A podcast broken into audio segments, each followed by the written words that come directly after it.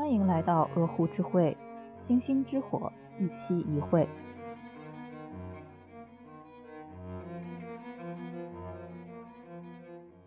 鹅湖之会已经在小宇宙 APP、网易云音乐、苹果 Podcast、Spotify 和微信听书上线，欢迎大家订阅、收藏、点赞、评论、分享。节目相关的内容建议、投稿和反馈，可以通过我们的邮箱或加入鹅湖之会听友群联系我们。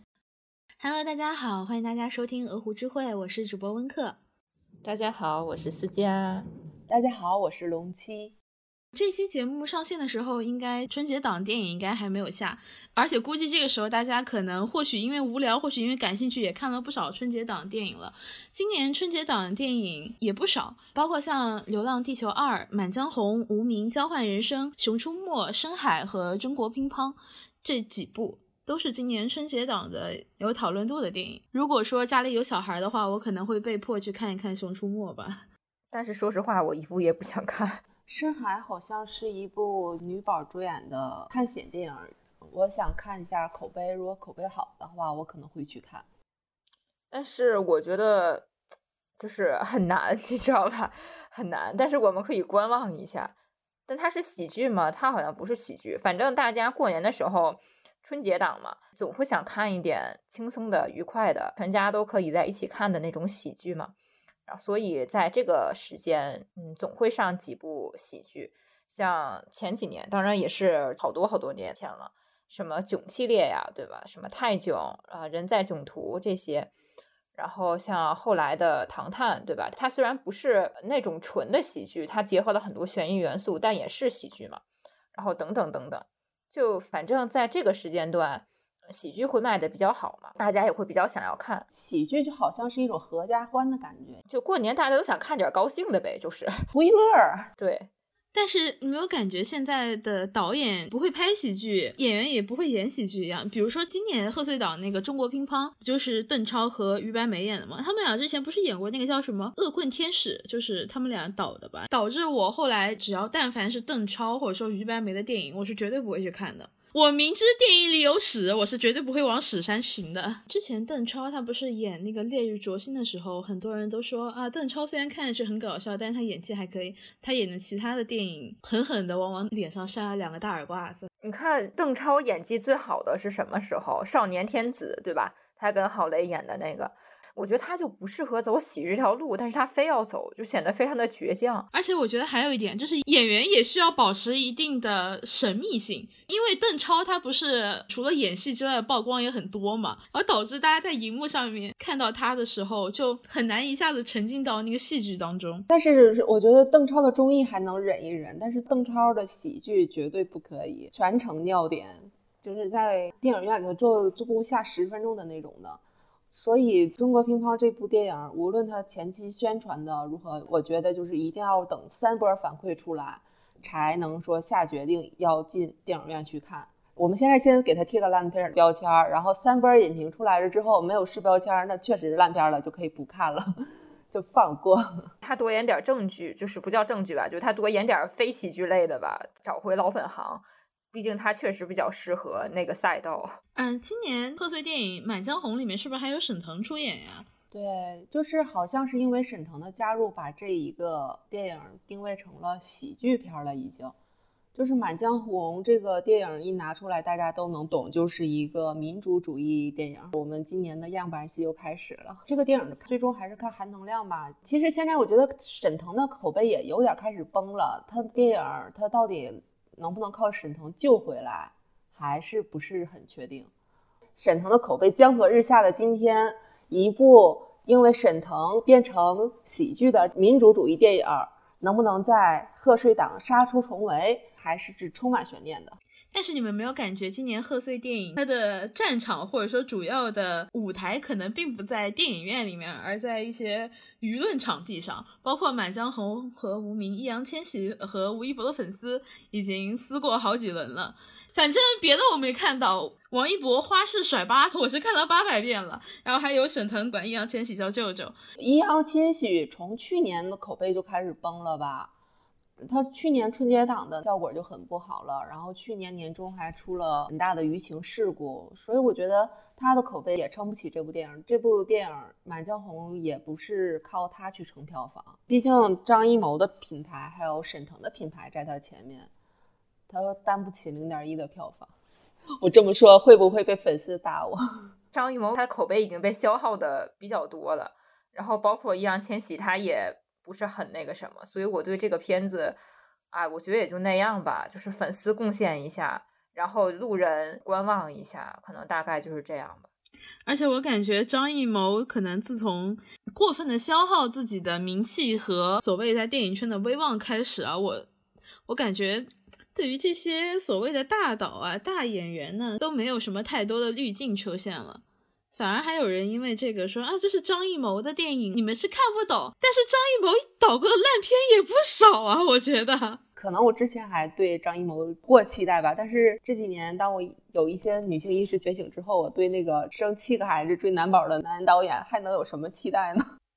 而而且我觉得现在的喜剧、喜剧电影、小品，或者说一些影视剧中的喜剧元素，其实都比较的窄。单一，甚至是有非常重的厌女的倾向的，就大家可以总结一下喜剧里面的这些套路啊，无外乎那几个，比如说春节除了贺岁档电影之外，那肯定大家还会看春晚嘛。春晚的语言类节目其实是我童年回忆的很重要的一部分。我小时候非常非常期待每一年的春晚的喜剧类节目，因为它能带来未来很长一段时间之内大家社交热梗的一个风向嘛。但是现在的话，就感觉。现在的社交热梗都是网友吐槽春晚带来的，对，而且大家去总结春晚的无聊的套路，总结出了一个梗，叫大家一起吃饺子，就是不管是什么事情，不管这前面大家开始撕吧，然后你扯我头发，我扇你嘴巴子，又是明着挤兑，暗着嘲讽，然后最后一起大家一起吃饺子，哎呀，然后就就好了。啊，这样我想起来，你们看过去年的喜剧大赛有一个喜剧嘛？就是讽刺春晚的那个，说不把人演哭的喜剧就不叫好喜剧。然后他最后搞了一个结尾，就是他改编的是小红帽的那个故事嘛。小红帽跟老外婆说：“哎，老了，什么你们年轻人忙在外忙啊，忙啊，忙点好呀。”那个狼说：“嗨，跟您说吧，我呀其实是老太太找来的托。”然后奶奶，你为什么要这样啊？你们都不回家看看，然后什么什么？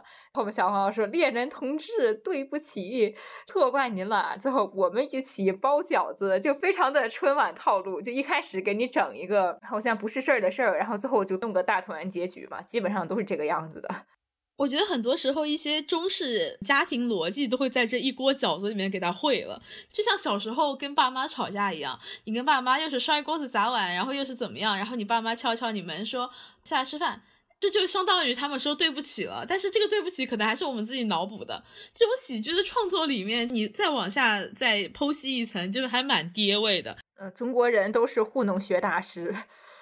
对对对，就是不管我们曾经有多少的矛盾，有多少不堪，最后大家饺子一锅烩了。而且这个吃饺子这种事情，你知道之前因为吃饺子这个梗，然后还在网上吵过。南方网友骂北方网友说：“谁像你们都吃饺子啊？我们南方人根本就不吃饺子。”每年春晚说吃饺子，我都尴尬的无所适从，因为我们真的过节不吃饺子。哎，那你们南方吃什么？吃汤圆和花卷。汤圆有时候会吃，但是如果是过年的话，我们这边是吃馄饨，吃馄饨会多一点。也不仅仅是春晚，很多口味偏传统一点的小品当中，艳女元素都还蛮多的。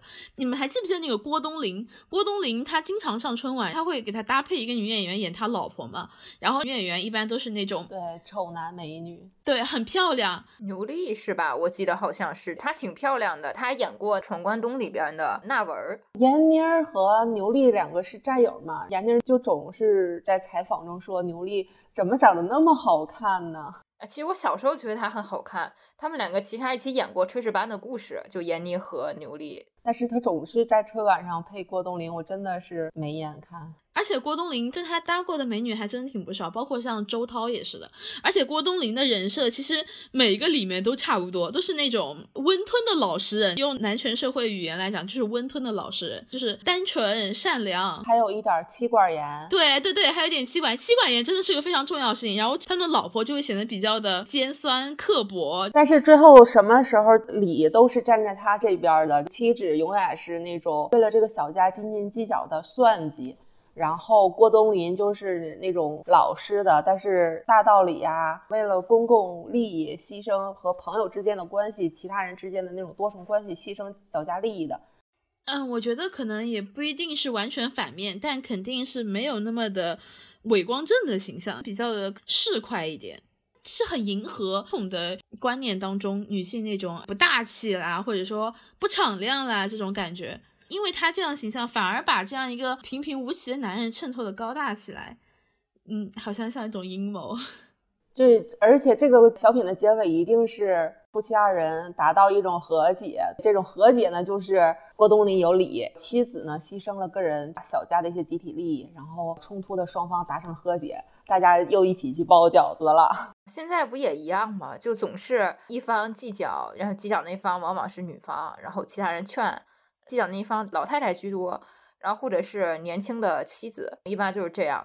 大姑娘、小媳妇儿、老太太都是计较的角色。然后这个男的就开始啊，或者是其他一些群众嘛，就是开始讲大道理了啊，你不该呀，不能这样啊。在讲大道理的同时，融入一些今年的网络热词，然后最后双方各退一步，看似是各退一步啊，最后一起包饺子。这个各退一步，其实它不是真正意义上的各退一步，它这个各退一步就是大道理的那一方没有任何改变，他的各退一步就是说了一句好话。真正退了一步的，或者退一大步的，一定是大姑娘、小媳妇儿，她是出让了自己的利益的，但是她获得了。举一个例子的话，其实就是郭冬临里的小品。对，因为他很多都是到最后说这个男人的让步，就是说一句我知道你这些年都是为家好，但是然后后面跟着那个大道理若干，然后最后这个女人说就是那种特别委屈，我还不是为了这个家吗？我还不是为了这个家吗？然后男人说没事没事的，男人表示理解说啊知道知道我知道你是为了这个家，但是呢啊怎么怎么怎么样。你一定要认错，你认完错之后，你才能被我接纳。这是一种隐形的威压哎，我觉得他用那种所谓的大道理来压制你，而且不是一个这样，是这些年春晚基本上都是这样。但是其实早些年的春晚，虽然说在女性意识上面也没有多大的凸显，但至少也没有这样的东西，它就是纯粹一些好笑的小品。就比如说，我还记得赵本山的抽了，就是中彩票中了三百万，他想办法让范伟演的那个人，就是给他的那个嘛。前几年有一个喜剧演员，但是现在进去了，他以肢体表演出名。但是其实这个很新的东西，赵本山在几十年前就玩过了，而且玩的还不错。虽然说他在女性意识上面没有什么进步，但是在喜剧效果上面，他做的说实话还是不错的。毕竟是一个称霸了春晚十年的喜剧王。但是你可以看到，春晚在后面是有一定的过渡期的，甚至你可以从舞台变化去看。一开始春晚那个舞台是比较贴近观众的吧，然后后来那个舞台越建越高的时候，那个小品的规格也升级了。然后后面慢慢就变成郭冬临啊、黄宏啊，就那一种的。到黄宏那个时候，其实我觉得还是比较好看的，就是那个大吹八十嘛，呃，八十八十，我觉得也可以。然后还有林永健啊什么的。然后到了后面就不行了吧？我觉得很多时候在春晚的舞台上面，他会把很多家国同构的观念烩在那一锅饺子里面，就好像所有的矛盾、所有的尖锐在一锅饺子里面都能说完了。不管是什么题材啊，不管是什么婆媳、夫妻、亲子。都能到最后包饺子，什么邻里关系也行，反正大家一起吃饺子。我感觉就是一个搞笑版的金牌调解员那种感觉，新老娘舅搞笑版。而且我觉得除了像这些小品当中会有这种现象，其实电影当中也不少。电影当中很多时候他的笑点都是靠开女人的玩笑，这种套路更多都是开女人的玩笑来得来的。呃，尤其是黄色玩笑。对女性作为一种性符号的出现，不知道大家有没有看过早年间一部网剧也比较火《屌丝男士》，不得不提到一个女演员，就是柳岩。柳岩之前因为包贝尔的那个恶臭的婚礼，在事业上面沉寂过一段时间。然后她去年播了一部剧嘛，《梦华录》，不谈剧情来说，对她个人演技的评价都还是蛮好的。但是她在早年之间，在男性主导的视角之下，她更多的价值在于她的身材，而不是她的演技。是的，我还记得在那部剧里面，她是翻拍的德国的叫《屌丝女士》。在原来的喜剧里面，女性是绝对的主角，但是她翻拍过来之后，男性变成了绝对的主角。然后柳岩就演一个那种作配的女角色，她总是坐在餐桌对面，他们那个两个人总是吃饭那个场景，然后她就负责演一些那种很刻板的女性印象，就是我们今天所说的绿茶呀、捞女、妖艳，对妖女女神。对，就是他们眼中的看不起老实人呐，类似于这种的。虽然说那只是一个喜剧吧，他那个角色真的没有什么特别的经历，基本上每次出现都在演那些东西。我觉得他根本就没有什么视角，他就不是一个有人物设定和成长经历的角色，他就是一个性符号，是被凝视的客体。就虽然说那喜剧每一集都很短，剧情也比较简单，就是呃那个男的发生了什么丢人的事儿呗，但是他发生丢人的事儿多种多样，柳岩永远都在演那个所谓的胸大无脑的女人。而且我觉得思佳刚刚说的那个视角可能也是存在的，比如说不仅仅是这部剧，包括后来大鹏他拍《煎饼侠》电影的时候，拍柳岩的视点都非常的单一。而且你没有发现吗？在那几年里面，柳岩永远都要穿低胸装。我记得好像柳岩她自己在一个采访里也说过，说大家对她要求就是要把胸露出来，要把她的身材展现出来。当这个社会用一种男性的视角去凝视女性身体的时候，那他其他的东西是不会被在意的。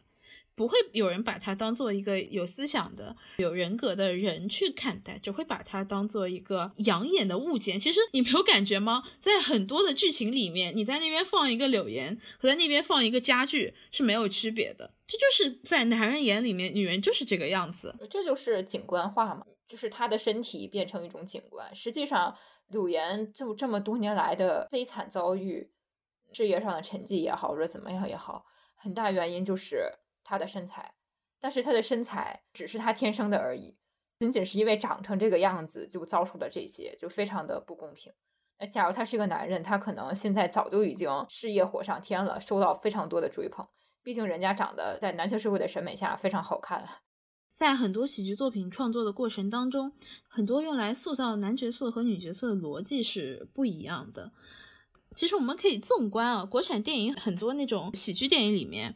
男角色很少有事业成功的高富帅了，或者就算是有，那也是从他最 loser 那个时候开始拍起，就不会有一上来。可能他是在设定这个角色设定的点的时候，他必须要激起最大程度的观众的共鸣，因为喜剧嘛，他必定要贴近人才搞笑，就是一定要让男 loser 共情，就是要让男 loser 有参与感，要让他们。能够在电影中带入自己，觉得这个电影的情节是可以发生在自己身上的，然后再通过外界的刺激，比如说天降十个亿让你去花了，然后天降一百个美人围着你等着你去售后宫。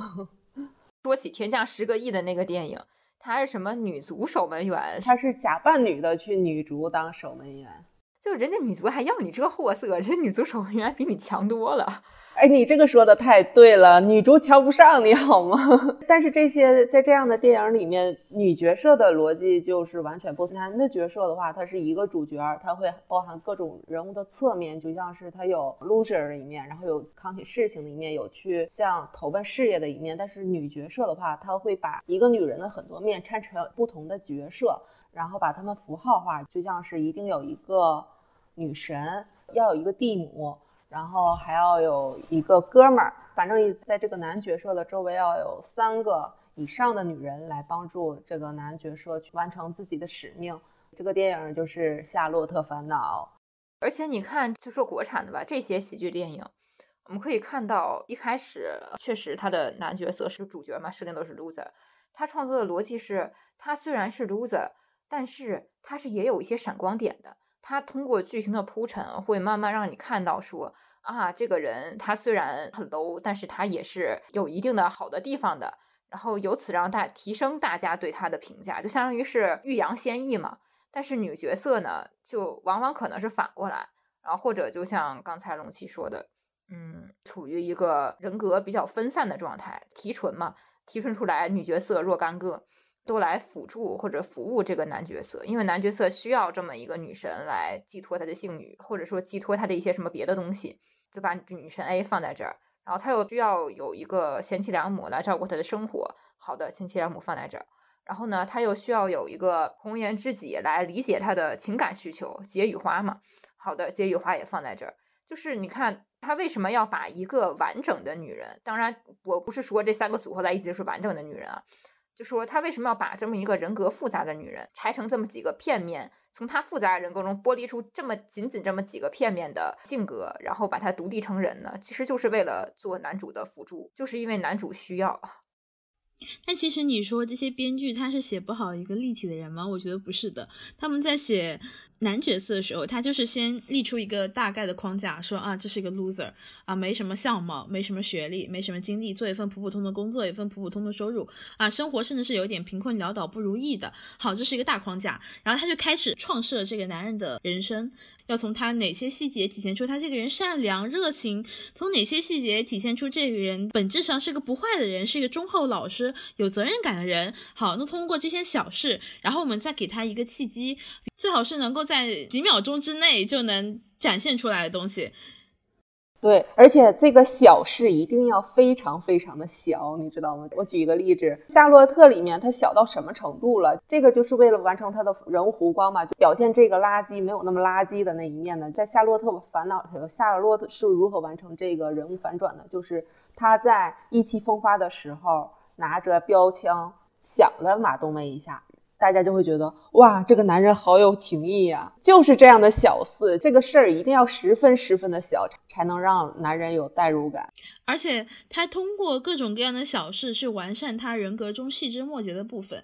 那他作为一个电影的主角来说，他一定要有大面上的东西吧？然后就会有那种人生的金手指给他哎一点，然后他就遇到什么贵人了，或者说卷入什么争斗了，然后他就开始凭借他这些年什么摸爬滚打、死皮不要脸的那种精神，一路过关斩将，又通过他那些小小的品质，比如说什么诚实，获得谁的认可，通过他的坚韧得到谁的尊重，然后最后呢，他走。上人生巅峰，在这个过程当中，一个男角色就变得特别的有血有肉，但是女角色就比较的单一。女角色其实她可能呈现在你面前的时候，她就是一个人了，她就是这个样子的。你会发现这个人他从头到尾没有任何的改变，他就像是一个在喜剧电影里的 NPC，等着这个男角色过关斩将来攻略他。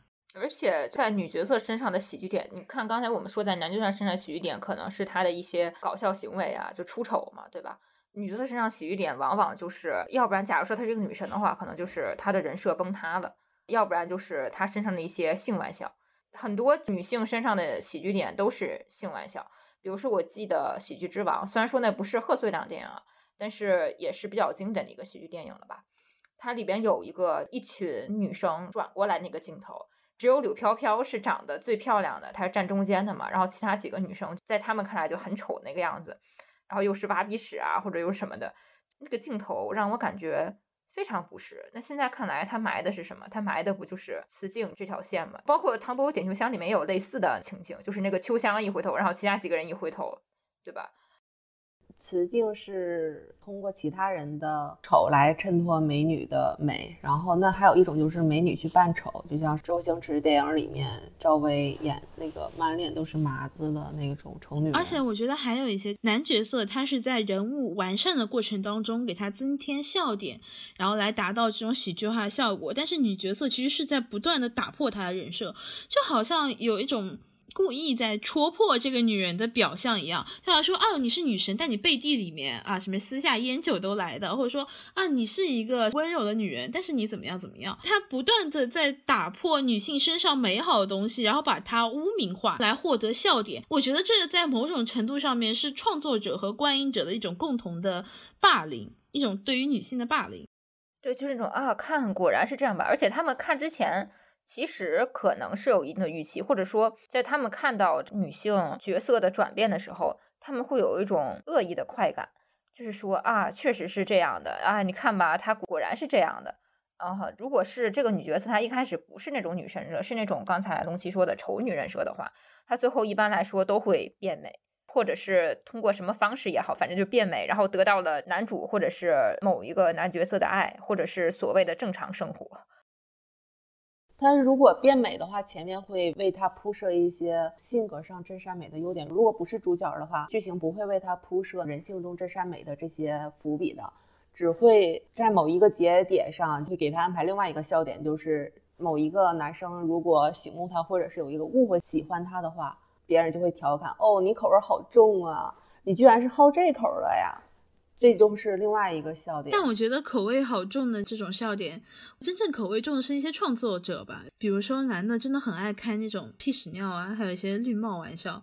但是这种玩笑对于我来说一点都不好笑。比如说屁屎尿玩笑真的还蛮多的，像什么温暖的抱抱，常远和沈腾演的，还有李沁演的那部电影啊。那个里面有常远演角色说自己每天晚上吃多少黄豆，每天下午集中排放，然后他在沈腾办公室放了个屁，把沈腾办公室给炸了。然后我觉得这种好笑吗？感觉好臭啊！而且伦理梗我觉得也不好笑啊，什么我是你爹，类似于这种之类的，他笑点在哪儿呢？我们在准备这期节目的时候也想了半天，然后最后得出的结论是我们确实不理解，但是这不是我们的问题，真的不懂。我觉得很多时候是，包括像这种屁屎尿的梗啊，包括像这种什么所谓的绿帽梗、伦理梗，很多时候是男性在消解自己的一些精神上的压力，或者说一些恐惧。像这种屁屎尿梗，还有一个经典的表现，就是男的上厕所。然后看看别人的，看看自己的这个梗，其实我觉得是男性在消解自己对于某些器官的焦虑，包括像那个绿帽梗，因为男性他是没有生育权的嘛，也没有生育的能力，所以呢，就女人生出来孩子知道这个孩子是自己的，男人不知道，那男人心里肯定很焦虑啊，肯定就会在想啊，那这个孩子万一不是我怎么办？那他怎么办？那他在喜剧当中就会创造这些东西来消解他，比如说什么啊，隔壁的老王什么。说到这里，我我不得不提杨笠的那个，他跟他弟说。我生出来的孩子一定是我的，但是你生出来孩子不一定是你的。然后他就哭着说：“你怎么能这么过分呢？我可是你弟呀！”然后他说：“你没听懂，你还不一定是我弟呢。”我觉得这个就是一个优秀的对男性伦理梗以女性视角的重构和消解。而且杨丽她那个段子之前还有一句是她弟弟攻击她说什么这个家里只有我生的孩子能姓杨，然后杨丽说只有我生的孩子才知道是我自己的。他说啊我可是你弟弟啊！不，小伙子你没听懂，真不一定，真不一定，这个真的很好笑。但是男人不会觉得这个好笑的，这会加重他们对于绿帽的恐惧。他们一边开着那种自以为大度的绿帽玩笑，很多这种小品当中，他会男角色上场就会有一个笑点，比如说这个男角色戴着绿帽子。然后就会有两个人看他那个绿帽子，大家开始哈哈哈哈，然后开始笑。就这种笑，我觉得在某种程度上是男的给自己没有生育能力，然后还非要抢夺女性生育成果的，也给自己壮个胆吧。我觉得其实不单单是这些啊，在很多喜剧电影里面会呈现那种呃对于女性下意识的轻蔑，包括比如说出现一个有钱女的，要么是她爹有钱，要么是她干爹有钱，要么是她所谓的富豪男朋友有钱。在这些作品的里面，就是或者在这个社会的视角下，年轻女性的财产都是来历不明的。她如果有钱了，一个年轻的女生如果有钱，那这个钱一定是脏的，一定是那个男人给她的。所以有钱的还是男人，女人不能有钱啊！女人，女人怎么能有钱？口吐白沫。这个隐藏的就是说，对于男人来说，他们觉得他有钱的话，他也可以。但是你确实 没有钱。有钱了你也不可以。为什么 要这么去污蔑一个有钱的年轻女人？实际上是因为他得不到这个女人，因为这个女人她自己有钱呢，她必然看不上她呀。对，为什么要看上她呢？对吧？其实是他对于得不到这个女人的憎恶吧，就人家看不上你嘛。那个网络上一些对女性的污名化是一样的，什么各种缘呐什么的，本质上不就是因为这样吗？女性过着好好的生活，他发觉女性的生活里面没有他们了。没有他们，而且还能过得很好，这时候他们就开始找自己的存在感了。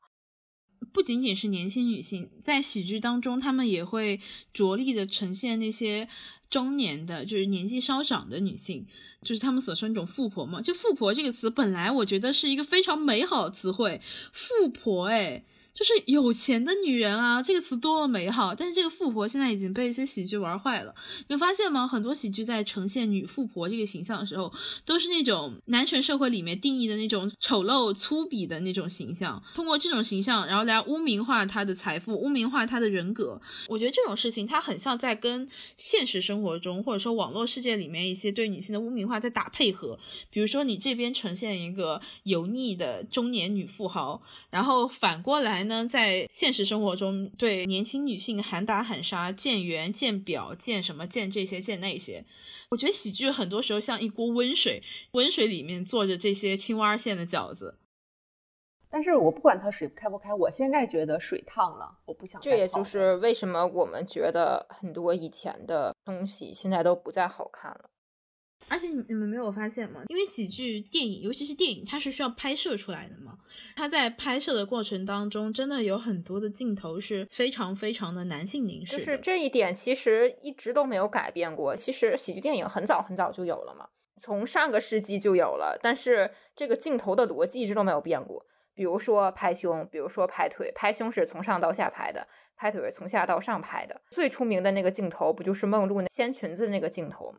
我对那个镜头能成为影史经典非常的鄙夷，而且你没有发现吗？很多影视剧里面会有那种 KTV 或者说是酒吧的包厢，然后这种时候镜头就会从哪开始？切个镜头过来，画面一转，有个女的，然后一般是这个夜场里面工作的女性，穿个超短裙，会穿一个颜色比较艳丽的高跟鞋，然后这个镜头就会从下往上，从她的那个高跟鞋，然后一路拍到她的腿，然后在她的屁股上面停留一会儿，然后再往上抬，抬到她整个的身形里面。这个时候她动作一定是说摇着屁股走路的那种，就是男。全社会里面定义的所谓的摇曳身，这种镜头在电影里有一个名词叫主观镜头，就是表达主角他看到这一些了，他被这些吸引了，这些镜头里拍摄的东西会变成他接下来的一些做法的动机。但是其实这些东西就是在拍摄给观众看，实际上这些镜头就是拍摄在给观众看，然后让观众去跟主角产生一个共情，然后觉得哦一会儿。这个主角要日天日地了，然后为了这个腿，为了这个胸，为了这个屁股直，就是这样一个逻辑。而且很多时候，他们拍这个这样的一个人物形象。他可能只是一个路人甲，一个不重要的角色，但他通过这个女性的身体，他想展现出什么？展现出这里的纸醉金迷，展现出这里的骄奢淫逸。但是他不用花太多的时间精力去拍他的陈设，去拍他的其他的方面，他只需要拍一个女人的身体就行了。这也就是男性凝视最深层次的体现，你就是物体。女人的身体就是一个物体，但是很多时候男性也会在喜剧里面有反串，但这样的镜头不会出现在反串他们的身上，他们只会形成一种符号。比如说我们刚刚提到一个林永健的小品，大锤八十，小锤四十那个林永健在里面他干嘛呢？干嘛呢？那个他在里面演的是反串一个女性嘛，但是他这个女性第一他是扮丑，因为林永健本人虽然也不好看，但是他演的这个女性其实就是在刻意的扮丑，比如说他那种小眼。眼睛、形态、姿态，他那种形体吧，就是对对，还有包括他的发型，他那个发型，那个爆炸头呢，让男性理解中不讲理的大姨的形象，妆容也是的，而且说话是个喷壶，破了相了。他扮丑不是最大的问题，就是喜剧里边扮丑是一个比较常见的手法吧。毕竟我觉得喜剧和悲剧一样，都是踩在别人的痛苦上建立的，这个可能就是人类的劣根性。但是问题是。他扮的每一项丑都在符合女性的刻板印象，符合他们对于那个年纪女性的认知。但是实际上，这个年纪的女性真的是这样吗？是吧？你们还记得吗？这个小品的最后的结局也是大家一起吃饺子。被砸的也是这个女人的家，然后算了吧的也是林永健扮演的这个女人，就是说林永林永健污名化了一个女人之后，然后丑化了一次女人之后，还要女人出来为这个砸错了的墙买单。我觉得女人好冤种啊！而且你们发现吗？当拍男性反串女性的时候，其实他还是在用一种男性凝视的视角去拍的。但是他纵然是这么凝视的，他也没有去羞辱男人，他不会说这个男人反串有多搞笑，他呈现出这个女人太搞笑了。他会说：“哎呀天啊，你演的女人太传神了。”但他演的真的是女人吗？或者说我们是不是太习惯于被这些镜头，或者说被这些脚本创作所影响出来这种女人形象呢？因为在这种喜剧创作里边，女既不只是喜剧创作里边，就在他们的认知里边，女是一个负面的特质，所以这种负面特质只能体现在特定的性别身上。所以，当一个一般来说的男人体现出这种女的负面特质时候，笑点就产生了。因为很多时候笑点都是靠这个负面特质产生的嘛，就相当于用女性的身份给观众提供了一个高姿态的视角，可以去俯视这个角色。然后再来嘲笑这个角色的一些弱点或者是卑微，但是女性如果去反串男性的话，那也是不一样。女人反串男人的喜剧，往往是就这个女人这个时候就会变成一个一般来说喜剧里边那个男人角色了，就在这个时候，她就被当做男人书写了，所以她也会经历那些糗事儿啊或者什么的。然后当她变回一个女人的时候，那个镜头那些男丁的镜头又会变回来了。我一想到女人有一个男人的特质了的时候，其他的角色就会去指责这个女角色，说你怎么没有一个女人的样子啊？女神一定要通过倒霉让她跌下神坛，这样大家才会笑，不会说把一个女神捧成天仙。你没有一个女人的样子，没有人要你，然后大家就会指指责她，哎呀，这是一个嫁不出去的老姑婆呀，然后大。这就是那个传统喜剧的笑点。是的，因为在这些喜剧创作逻辑当中，他拍男的一定是要就是把他拍着捧起来的，但是他拍女的一定是要压着他去拍的。这在这一俯一仰之间，可能在一种某种权力关系也体现了。所以在这个时候，他去创作喜剧的时候就非常难。所以到最后，假设说有这种女变男的形象的话，那一定会让这个女的出丑，然后把她所有出的丑归源于是你一个女人，你扮成男的想要干什么，指责她。我们刚刚也提到了很多我们小时候看过的，或者说我们之前曾经看过的喜剧作品，嗯，包括什么小品啊、电影啊、电视剧这些，很多东西我之前会觉得好笑，但是现在我就觉得不好笑了。春晚小品有一些非常经典的翻车的桥段，比如说贾玲，她之前和瞿颖演过一个女神和女汉子。其实关于瞿颖，我还有一个关于她的事情想要讲，就是瞿颖之前上过吐槽大会，然后吐槽她那个人呢是一个自愿退行的喜剧演员，叫。池子，池子当时开了瞿颖一个玩笑，是说什么？是说他在创作过程当中，在互联网上寻找瞿颖的资料，然后这时候他爸爸看到了，他爸爸就跟他说：“你别看这些东西。”然后他跟他说：“我我只是在查资料。”然后他爸说：“你看什么？我还不懂吗？”就是他意思就是说，瞿颖之前拍过一些所谓的那种嗯大尺度的暴露的照片，就觉得她是一个不守妇道的女人。小品女神和女汉子当中，这种气质被显得更加明显，和。贾玲像被放在一个展览台上被人观赏，啊，说瞿颖身材纤细高挑、美丽动人，但是贾玲呢矮矮胖胖，看上去就不符合男权社会那种审美。然后在这种碰撞当中来达到一种喜剧效果，这个就是跟刚才《喜剧之王》里面那个柳飘飘回头，包括《唐伯虎点秋香》里面那个秋香回头镜头，其实是一样的，只不过他用了一个小品来诠释这整个镜头而已。啊，这个其实跟我忘了是哪一年那个小品。好像是老师来家访张小斐和贾玲的嘛，张小斐把那个腿别起来盘那个二郎腿，贾玲就盘不起来。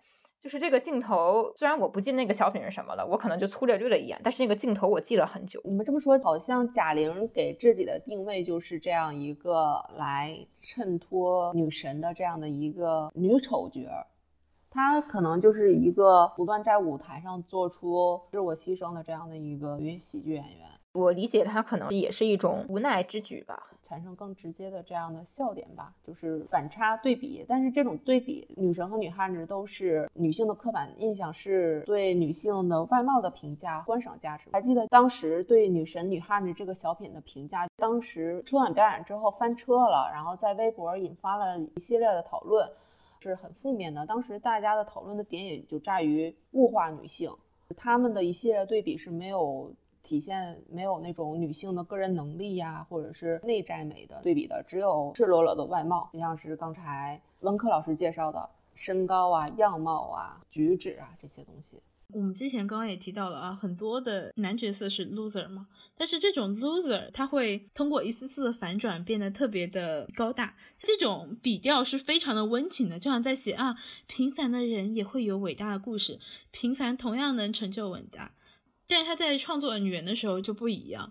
首先，因为刚刚思佳不是也提到了说贾玲和张小斐那个嘛？张小斐她其实，在喜剧行业已经摸爬滚打了很多年了。她之前很多的喜剧作品也是在迎合传统当中对于女性刻板印象塑造。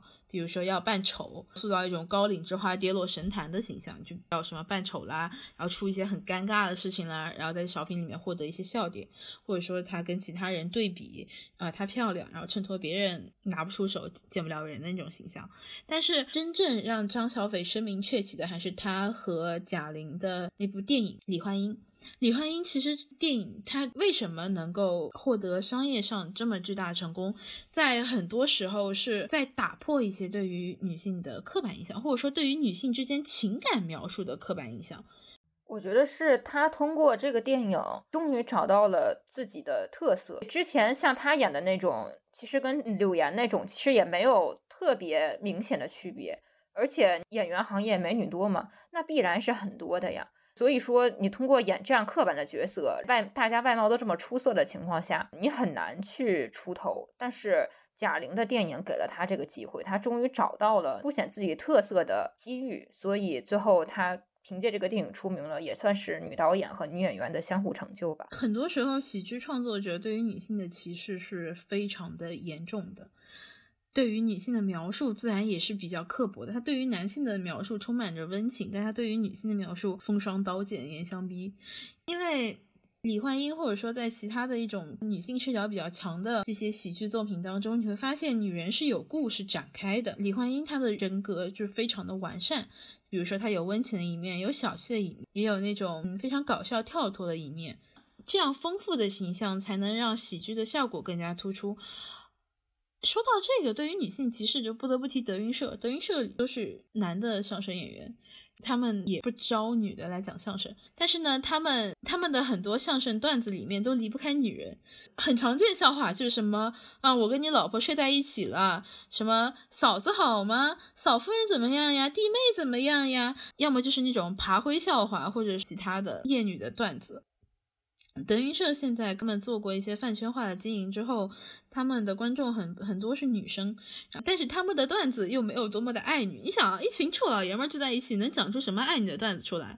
能讲出什么尊重女人的话出来？他们还把这些男的捧成什么什么角儿，什么人民艺术家的形象？这个我倒是不清楚，但是我知道，我小时候听的最多的不是郭德纲的相声，是马三立，就是他们那一些。其实很早以前的相声就是那种可以叫小段子吧。呃，包括以前春晚也有很多相声，什么五官争功啊，不也就是相声吗？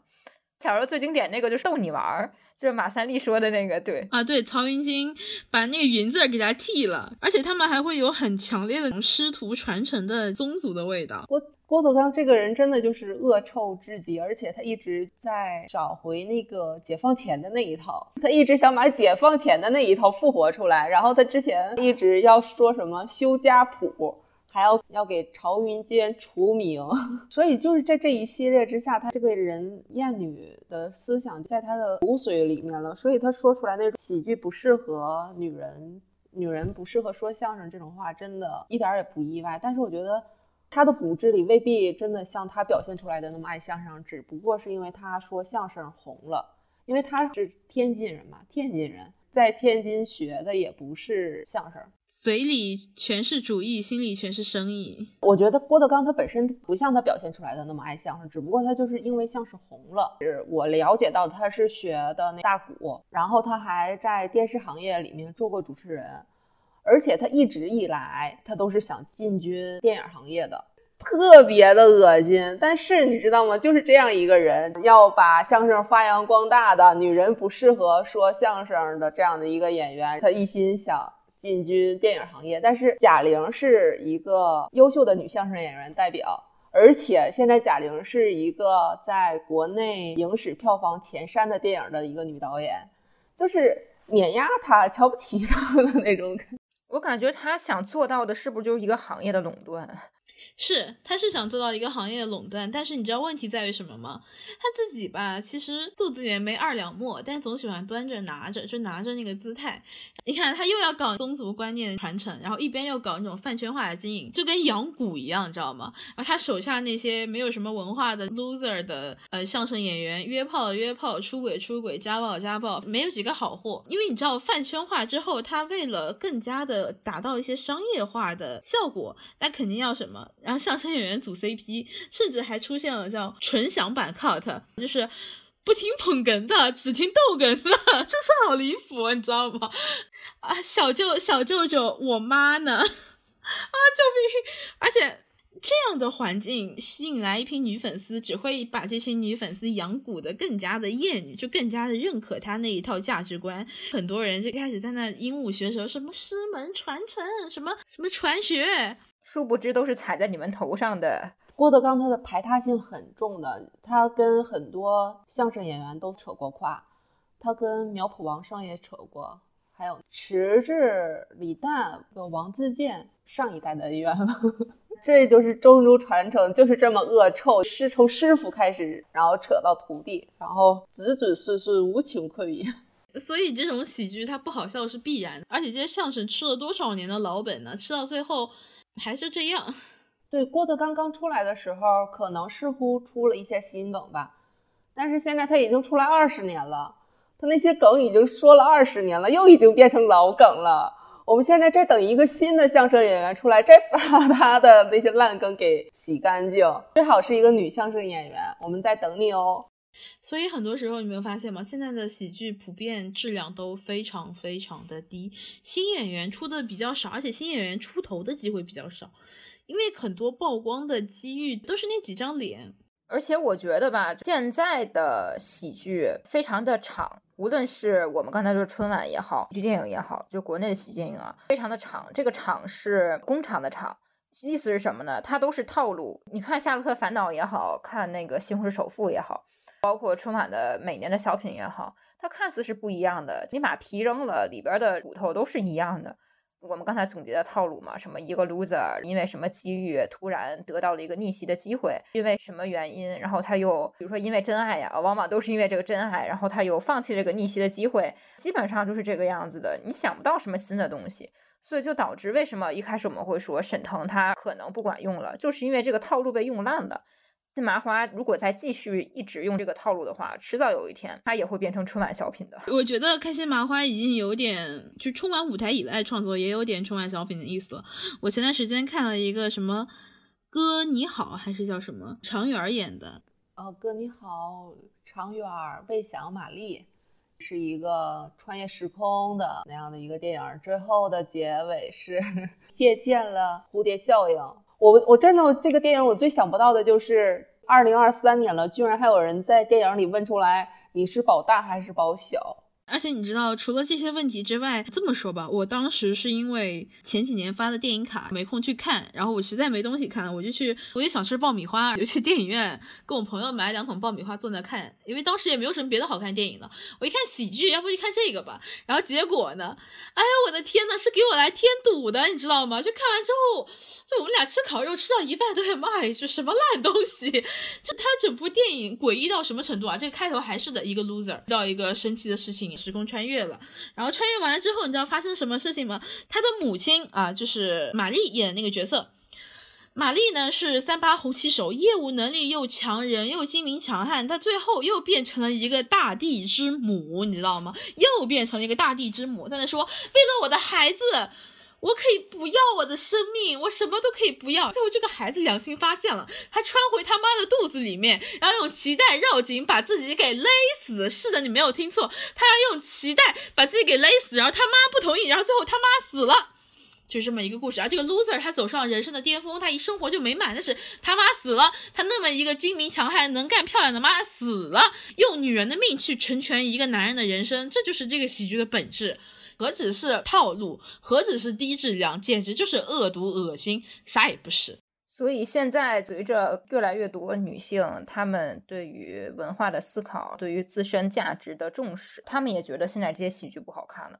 所以，当喜剧创作跟不上女性意识的时候，得到这么一个结果，它注定会发烂发臭的。是，之前我看一些不好笑的喜剧，就我们之前刚刚说到那个女生和女汉子，我当时觉得很不舒服，但那时候毕竟我年纪小，我也就跟着笑笑。那时候也就是，哎，反正好像也挺有意思的，哈哈哈，就是笑一笑呗。但是这种装睡看喜剧是不可能长久的，就是像什么，就是像你大年，你现在看春晚还是什么，你大年三十从一堆爹味男的酒局上面下来，下来之后，你本来想打开电视调剂一下心情，看看他是怎么针砭时弊的啊，怎么去消解你生活中的这些苦难的，是怎么展现这个时代这个世界的。然后打开一看，我的妈呀，好像又坐进了一桌酒桌里，爹味男在跟你说啊，家和万事兴，你要孝顺。你要体贴，你要慈爱啊！母爱伟大，父爱如山，老子英雄，儿子好汉。我感觉，哎，我怎么好像又坐回那个酒桌了？很多时候，这种喜剧它逼迫女人去笑，就像在酒桌上有人给你开黄色玩笑，你还得 哈哈哈哈哈哈，可是我不惯着你呀，我为什么要笑呢？我不想让你开我的玩笑，你没有资格开我的玩笑。反正就是因为工作原因，我们有些人可能没有办法逃离那个酒桌，但是在文化上面，在我们自己的生活上面，我们是可以走的，就是我们可以大胆的离开。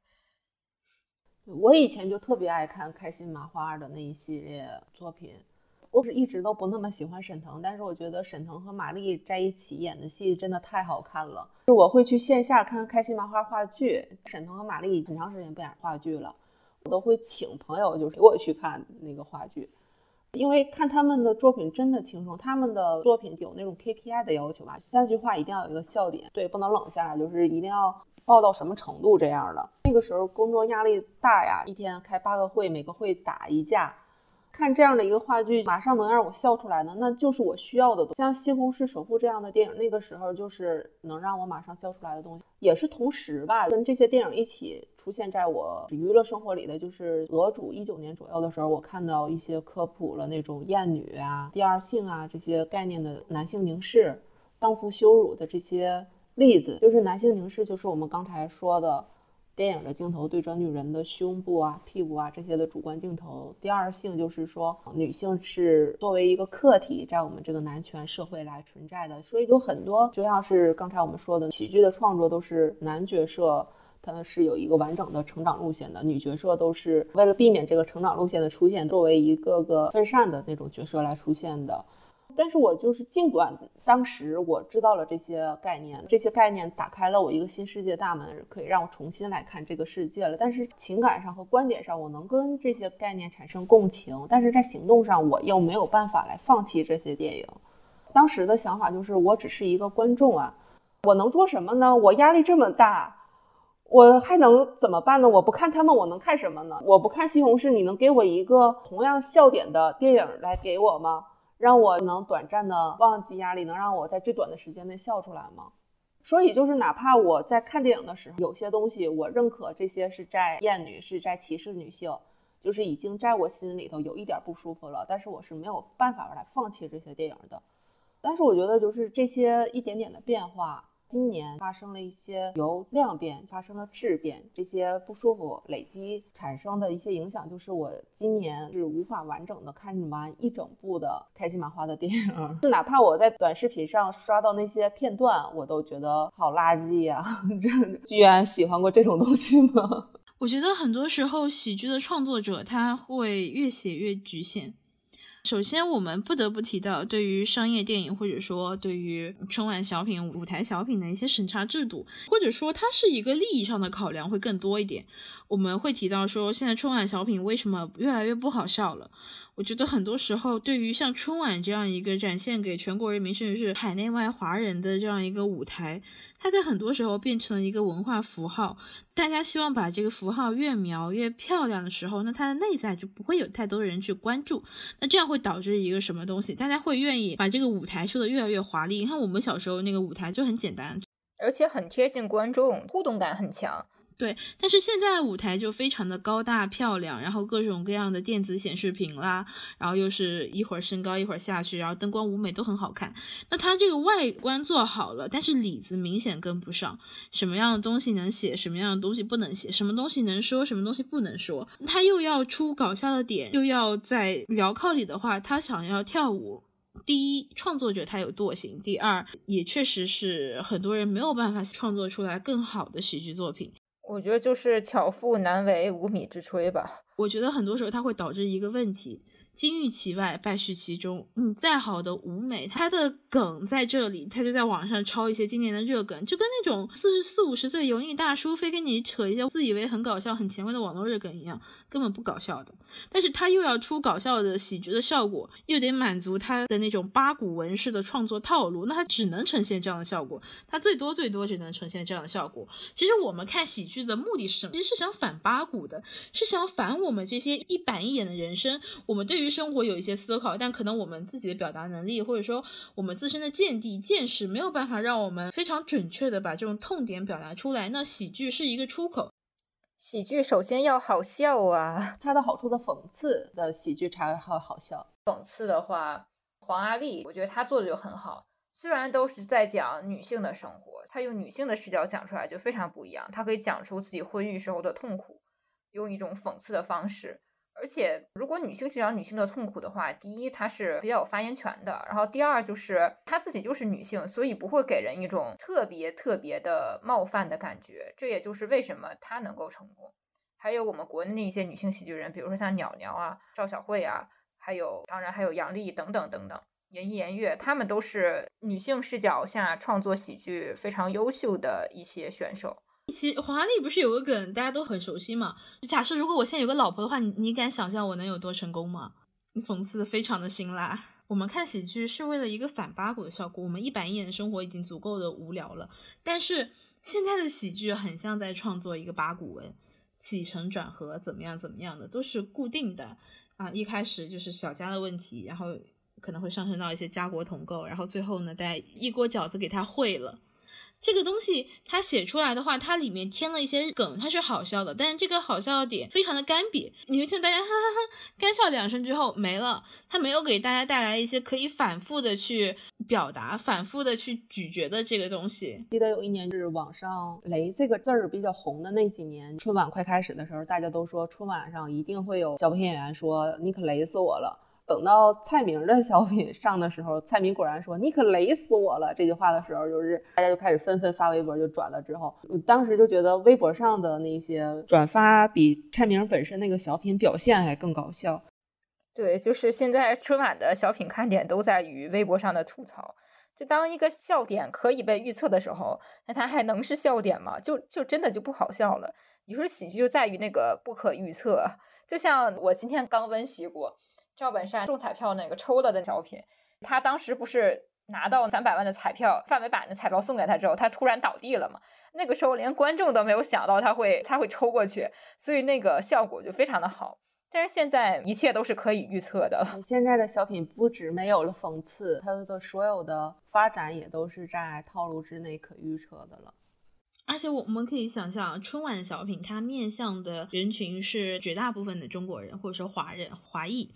那对于这样的人来说，他这个小品的创作必然是有很艰难的，就是他要怎么样才能贴近这么多人的生活，去讲述这么多人的故事，让起码一大半人都能跟着你笑起来吧？那这个创作就非常艰难，而且他同时又要具备笑点，要具备什么新意，然后又要满足他的一些价值观的传达。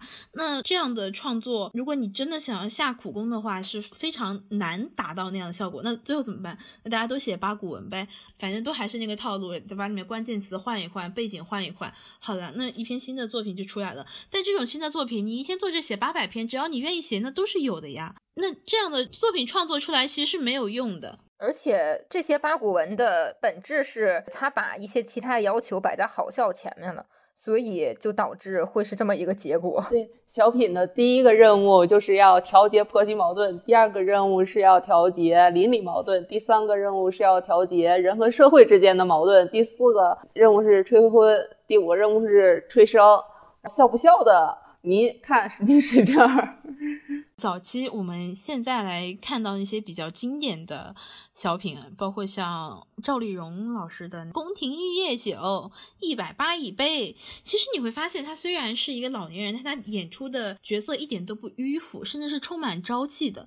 你会觉得这个故事里面虽然有奸商啦，但是这个老太太呢，有那种带着一点糊涂的精明。你会发现这个人物是立体的，是饱满的。这个我也看了，而且很多人都忽略他一开始自我介绍什么。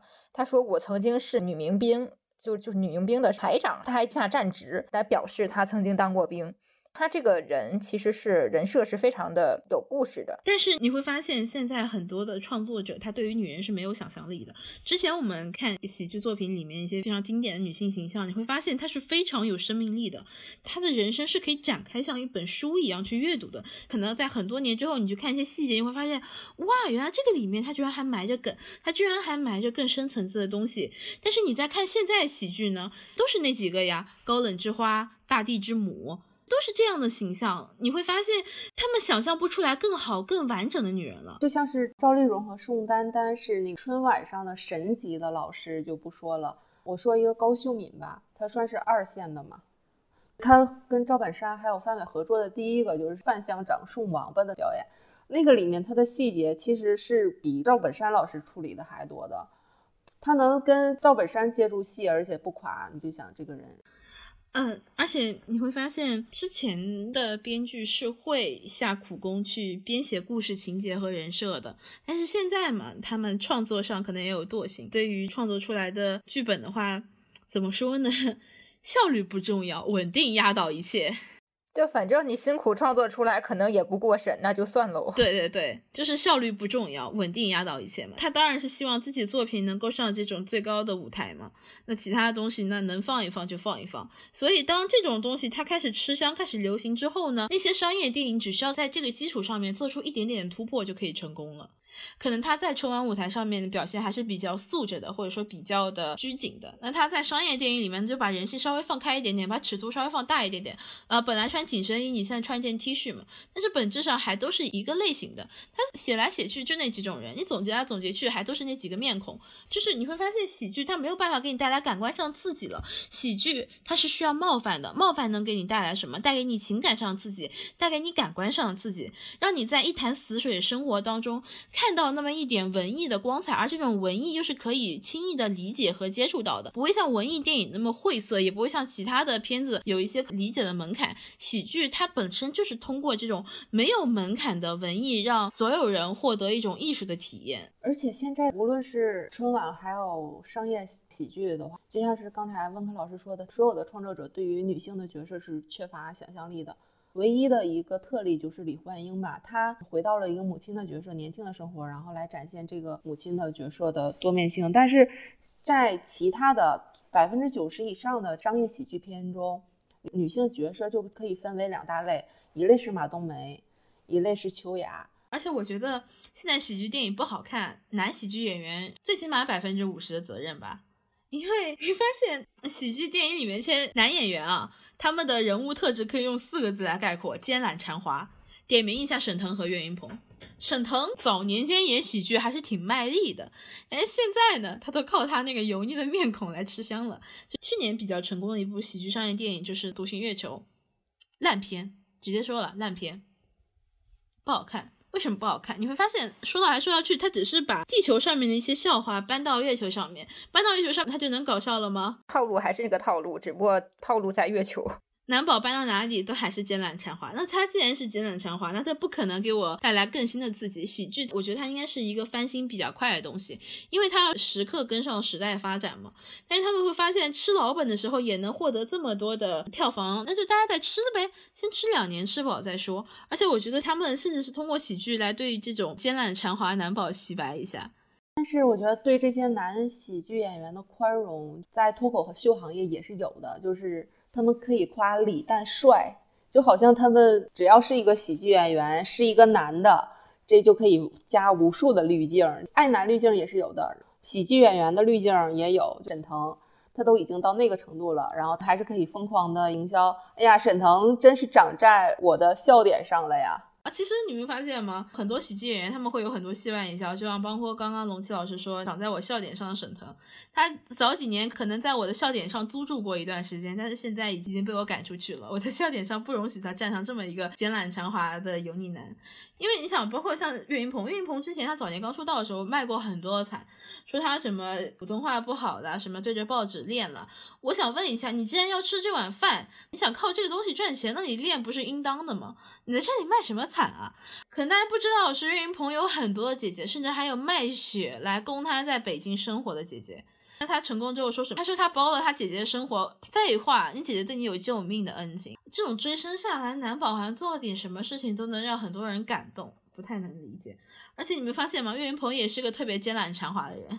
而且我看这两天，那就是网上也说他参加哪个卫视的春晚，就一开始就笑场了，非常的糊弄。但是他就这么糊弄，也也能上春晚？对他就是在开场的时候做一个主持人，就是简单的几句吉祥话，阖家团圆这种，他莫名其妙的就笑场了。他在笑什么？这有什么忍不住的？而且他在这台春晚上，他不止这一个地方拉胯了，他和孙越的那个相声他也拉胯了。开场就是有一个现挂，他就是号称自己是一个中华小曲库，然后让观众点歌。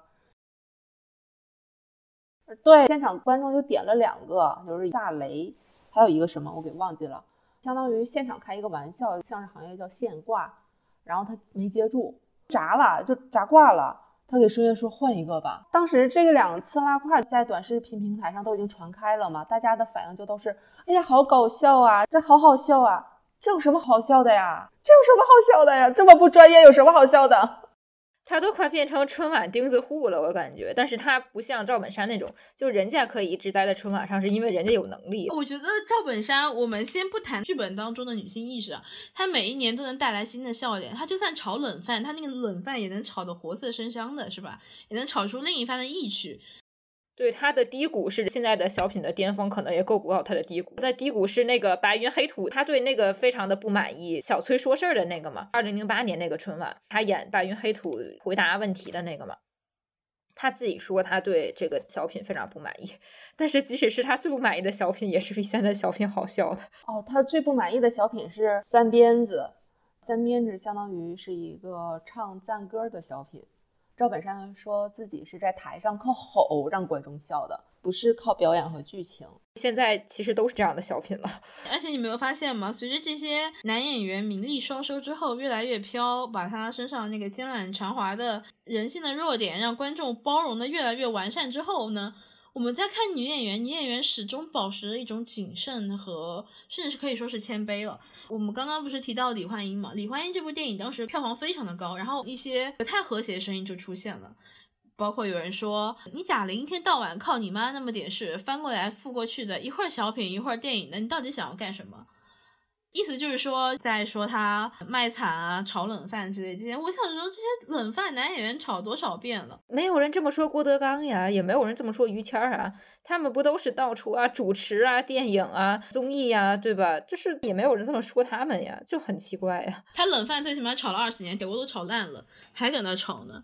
很多时候你会发现，喜剧行业对于女演员也是苛刻的。要么你得漂亮，你要么你就能扮丑，你要么得这样，你要么得那样。其实不仅仅是喜剧，电影行业里面其实大部分的时候都是这样。男演员或者说男性的创作者站在高位上，女演员哪怕你有再多的票房，或者说你有再多的成功，他们也可以用他们掌握的这些话语权来攻击你。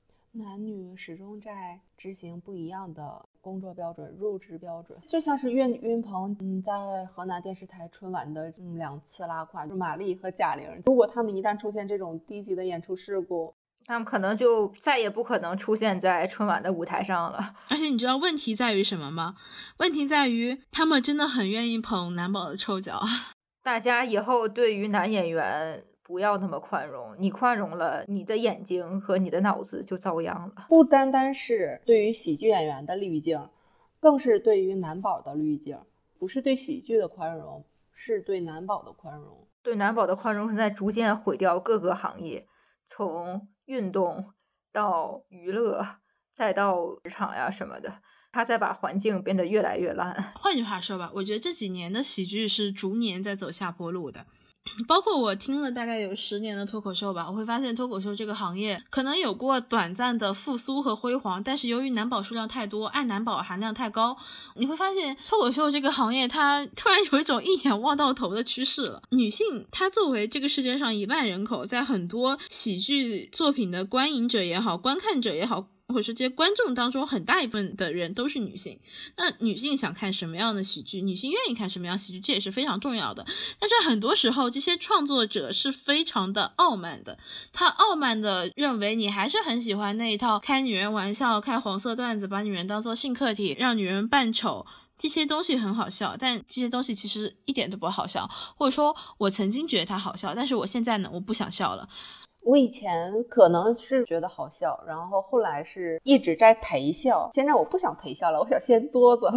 其实很多人会说，是不是你这个人没有幽默感？我个人觉得我这个人还是比较有幽默感的，但我觉得如果你非要说是女权主义者没有幽默感的话。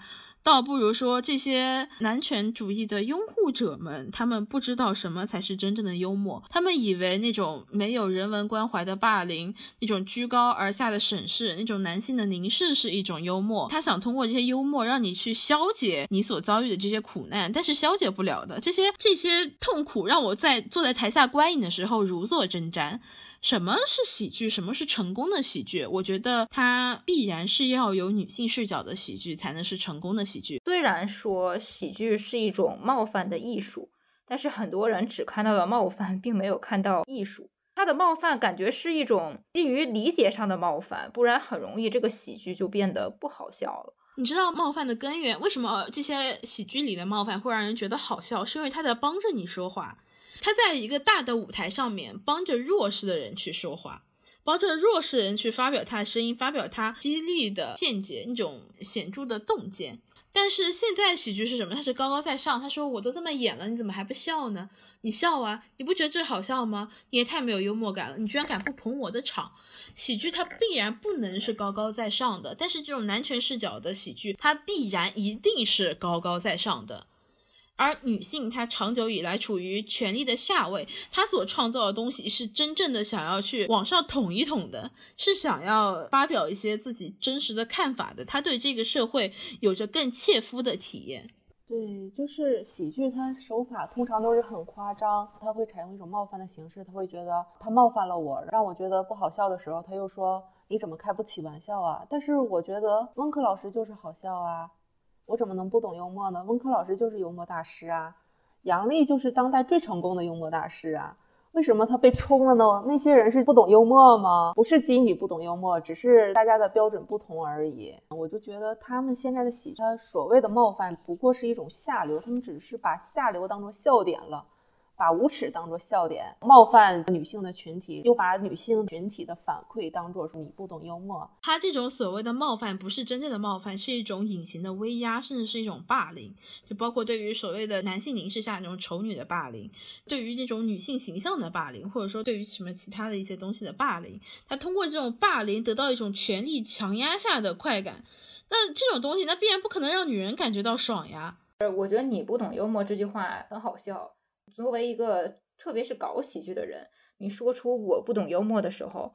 其实你自己应该反思，因为当别人 get 不到你的幽默的时候，不是他们的问题，是你开错玩笑了。而且我觉得真正的女本位的喜剧，它必然是要贴近女人的生活，让什若说出让女人觉得好爽，你说出了我心里想说的话。为什么普信这个东西，女人觉得哇讲的太好了，但男人会觉得冒犯，因为从来没有人敢冒犯过他。就好像我回去跟我爹说，因为我经常冒犯我的父亲，就我父亲经常会给我开一些我不爱听的玩笑。比如说，经常说什么，哎呀，你现在啊，日子过得好啊，我年轻的时候怎么怎么怎么，你爷爷什么东西都没有给我，我自己闯出了这一片天。然后我就回答他一句，我说你也想做这么无能的父亲吗？然后我爸，呃，但是我觉得爽，我觉得很好笑，我就把这个事情当笑话讲。但这种这种笑话，你觉得如果让我爸或者我爸朋友听到，会说什么？会说你没有一点做子女的道德。我想说，那他有做父亲的道德吗？他为什么一定要用这些东西来强压我呢？说的好像我日子过得好，他不开心一样了。所以，真正的女人爱看的喜剧，那必然不可能顺从男性的凝视啊，把女人打扮成一个他们凝视中美好的样子，然后再说一些他们爱听的话。哎，我想问一下，你不觉得这是观众和创作者视角的不平衡吗？按道理来说，你应当来服务观众啊，而不是我说啊哈哈，你演了一个烂东西，然后我觉得哈哈哈哈好笑，真好笑，哈哈哈哈。因为女人根本就不在他们潜在观众的考虑范围内，就跟女人不在其他的任何东西的考虑范围内一样。而且我觉得现在很多的讽刺是非常的温吞的，没有一种特别尖锐的东西。之前刚刚思佳说进局子，就是因为吸毒进局子的那个人啊，他为什么会在喜剧上面有那么大的成功，以至于现在还有那么多人怀念他，是因为他的喜剧是一种纯粹的脑干缺失的快乐。那种装疯卖傻，在台上各种浮夸的表演，大家就会觉得哈哈哈太快乐了。为什么我们会说我们不爱看春晚里的一些喜剧？为什么会觉得他是给我添堵的？因为我们这一年以来啊，被母父教育，然后被身边的人教育，被互联网爹位教育，被老板教育，被同事教育，然后打开春晚想轻松一下，看看语言类节目，咦，怎么一我又被教育了？谁愿意一天到晚听你的教训？我来当观众的，麻烦你尊重一下我好吗？你在做一个产品。的时候，你应当做调研，你应该知道我爱看什么，我不爱看什么。反而是你捧着一个性别，然后压着另外一个性别，你让我怎么爽，你让我怎么开心，我不可能觉得开心，我必然不可能觉得开心的。而且很多时候，我们刚刚也提到杨笠嘛，杨笠她的段子是笑点，你可以反反复复的去想里面这些梗，真的越想越好笑。而且那些男的破防了，他们跳脚的样子更加的搞笑。而且包括像今年鸟鸟。她更像一种刺客型的女演员，她在那种平铺直叙里，突然一下子咵，哎，一刀刺死你，就是她楼兰美女和干尸二号嘛。这个梗她真的非常的精准。又非常的好笑，我愿意相信，包括像言一言月也是一样的，他们在文本的创作过程当中必然是下了非常大的苦功的。但是其实很多人都没有注意到，杨笠她在早她在刚参加脱口秀大会的时候，包括像言一言月他们的排名得分都不是非常的高。他也是后来他们越来越冒犯，他冒犯的点越来越明显的时候，才会让更多女性看到他们。所以，我相信服务于女性或者说面向女性的喜剧市场是一个蓝海。我们仅仅说中文市场里面有将近一半的人是女性，为什么是将近一半呢？还有三千万女婴的事情，大家都知道的啊。将近一半的人是女性，那这必然是一块非常非常大的市场，无论是剧场也好，还是什么电视节目、网络综艺也好。那既然有这么大的缺口，我还是希望能够有女演员能够占据这样一个市场。对，女演员一定要大胆的站出来，不要去恐惧说，像看杨笠被冲了之后，觉得恐惧，不敢去挑战权威。没关系，你没有发现杨笠被冲了之后赚的钱更多了吗？一定要去挑战男权社会的那一层皮。喜剧就是去讽刺的，那我们就用这把剑去把他这层皮给挑下来嘛，看看他的面皮下面是多么的龌龊。我觉得在这个时候啊，我还想说一件事情，李诞。你不觉得你的脱口秀大会到现在没有一个大王是女人，你不应该为这件事情感到羞愧吗？你的那些男宝们讲笑话真的是越来越不好笑了，而且你会发现很多的男性的脱口秀演员，他们现在变成全职演员以后更加不好笑了。他们讲来讲去无非无非是自己的女朋友、老婆，还有那些烂梗。他们的他们这些梗里面一点人文关怀都没有，一点艺术创作都没有。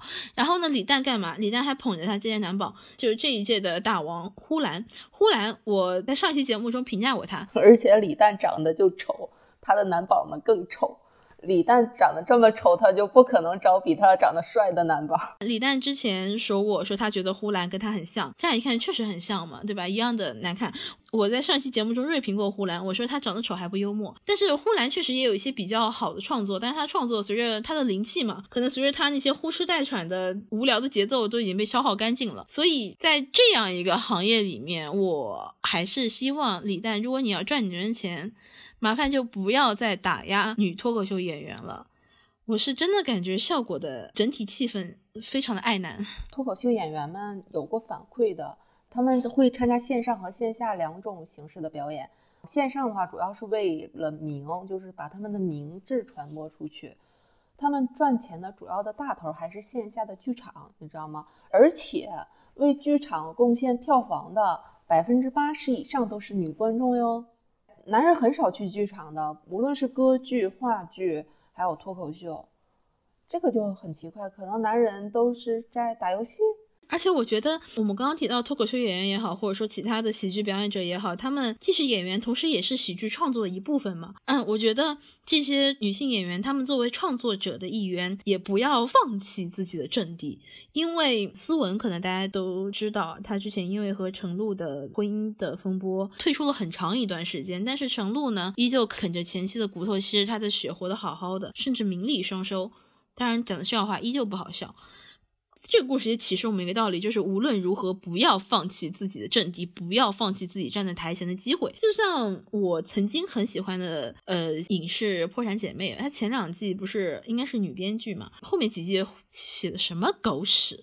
后面我觉得是第一是把人设写崩了，把 Max 写成就像那种恋爱脑癌晚期一样，每次都让 Caroline 出丑，最后写的那个结局，那种结局跟他刚开始设定简直是。差距太大了，没有办法接受，所以有时候我真的会很怀疑一些男性创作者在创作女性角色的时候，是不是带着一种天然的仇视的心态？就是因为凯瑞兰就是女神嘛，然后就是说一定要让她出很多丑。我觉得玛丽这个演员，我对玛丽其实是很有期待的，因为她在入入行的时候，尽管遇到了何炅这样的贵人，但是也被其他人就很刻薄的就说：“哎呀，你长得这么漂亮，做不了喜剧演员呢。”你是不是得长胖一点才能在舞台上演喜剧啊？这样的，但是她扛过来了，而且是一个很漂亮的姿态去演喜剧，做一个女的喜剧演员的。但是她现在就是也找到了一个成功路径，而且是一个大地之母这样的人，然后去承担世界上一切的男宝的荒诞。但是我觉得她不应该仅仅于此。但是她现在是这样的，她作为角色的话，在。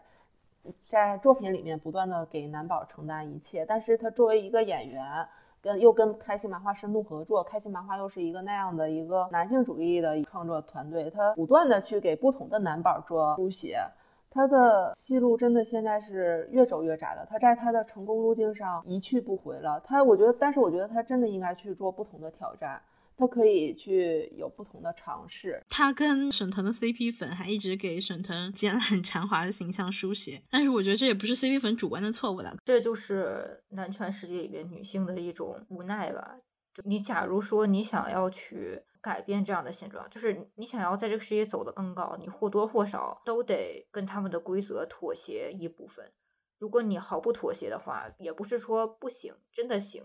但是那会是一条更艰难，但是却更值得的。讲个小婉管乐的故事，就是张小婉和管乐是在二零二二年的一年一度喜剧大帅上新出来的一对女性的喜剧演员的搭档嘛。然后他们在这个舞台上表演了很多的女性友情的这样的一个作品。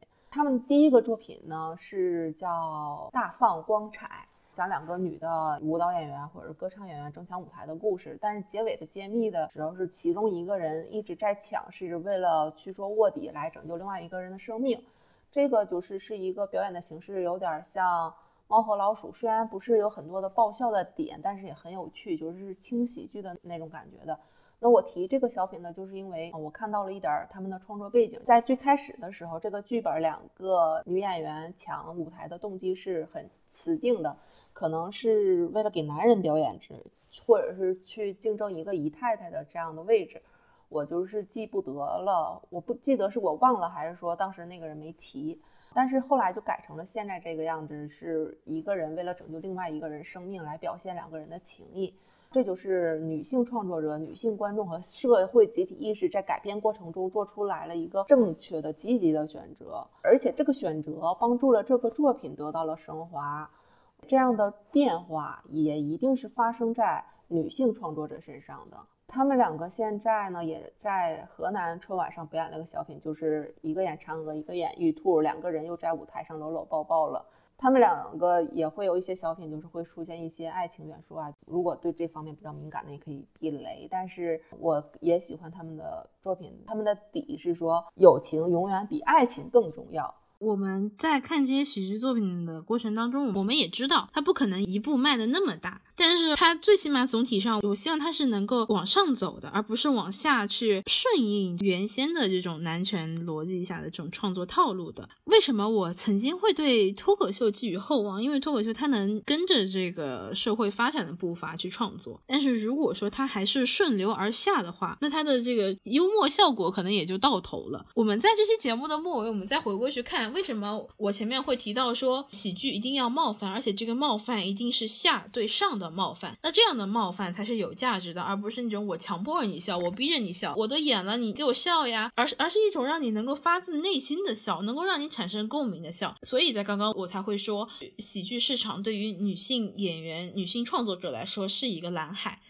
我希望更多的女性创作者能够进入这个市场，而且这个市场的未来必然能够为女性创作者所占领。这样的话。女性在公共空间的话语权会进一步的扩大，而不是像目前这样，总体上依旧是被男性描摹着、被男性书写着、被男性诠释着。那这些诠释出来的东西，它它根本就不是真正的女人。而同时，我们作为观众也可以，因为我们大部分的时候，大部分的人都是作为一个观众存在的。那我们作为观众，我们应该做什么？第一，我们不要附和那些让你觉得不舒服的笑点，那些下作的、猥琐的那种男性视角笑点，我们不要要去附和他，并且，如果你愿意的话，麻烦你大声的把你不舒服的点说出来，这一点非常的重要。我们虽然说过资本它是有性别，但资本它永远不眠，资本永不眠带来结果是什么？你说的每一句话可能都会被。舆情监测所捕捉到，那他为了赚钱，我们就说的功利一点，他为了赚钱，多少会在乎你的看法。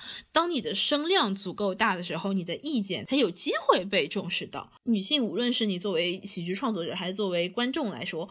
我们都应当共同努力，为我们自己，或者说为这个社会，去获得一个对女性更加宽松友好的氛围，这样我们才能在观看喜剧作品的时候发自内心的笑出来，让喜剧作品真正的能够书写出女性的心声，发出女性的声音，描述女性的故事。今天的播客到这里就结束啦。我们在录这期节目的时候，其实春晚还没有播嘛，春节档可能还没有那么热。那在听到这些播客的时候，你们对于今年的春晚啊，或者说对于春节档的电影有什么观后感、观影体验的话，也欢迎你们在评论区分享。嗯，那拜拜。别耍嘴呀！我要是耍嘴，我是个棒槌。宫廷玉液酒。一百八一杯，这酒怎么样？听我给你吹，啊吹，啊吹！瞧我这张嘴呀，一杯你开胃，我喊了一声美，二杯你肾不亏，哈哈，还是美。三杯五杯下了肚，保证你的小脸啊，白里透着红啊，红里透着黑，黑黑黑不溜秋啊。绿了吧唧儿，哎呦，蓝巴巴的，什么色儿啊？紫溜溜的，嗨，粉嘟溜的个透着那么美。哎呀，您可把我吓坏了。这酒怎么样啊？这酒真是美，啊美呀，啊美呀，美美美美美美美美美美。太美什么呀？其实就是那个二锅头兑的那个白开水。你怎么把实话唱出来了？就这嘴秃噜了。你应该这么唱。